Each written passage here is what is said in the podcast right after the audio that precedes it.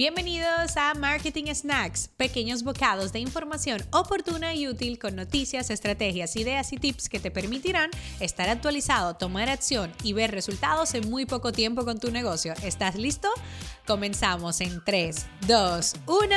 Tenemos que aprender a decir que no. Decirle que no a otros es decirnos que sí a nosotros. ¿Cuántas veces no ha llegado el final del día y te has sentido que has trabajado para otros? Revisaste todos los correos, mandaste toda la respuesta, paraste tu planificación del día para trabajar para otros. Tenemos que aprender a decir que no. Lo sé, cuesta. A mí me costó un montón, pero yo no puedo estar constantemente diciéndole que sí, escondiendo que son oportunidades o algo beneficioso cuando lo único que está haciendo es alejándome de mis objetivos, llenándome la pila de tareas y dependientes que tengo. Entonces tienes que ser más consciente. Además, a tus amigos le dicen, no, no tengo tiempo, lo cual muchas veces es mentira. Es simplemente que no es una prioridad para ti. Comienza a entender el concepto de prioridades en tu día a día. Cuando alguien te venga a proponer un plan, un negocio, tienes que a veces decirle, ahora no, pero me encantaría que lo habláramos luego, porque te estás diciendo que sí a tu emprendimiento, te estás diciendo que sí a tu negocio. Así que ten mucho cuidado con ser una ametralladora de sí todo el tiempo, ¿ok?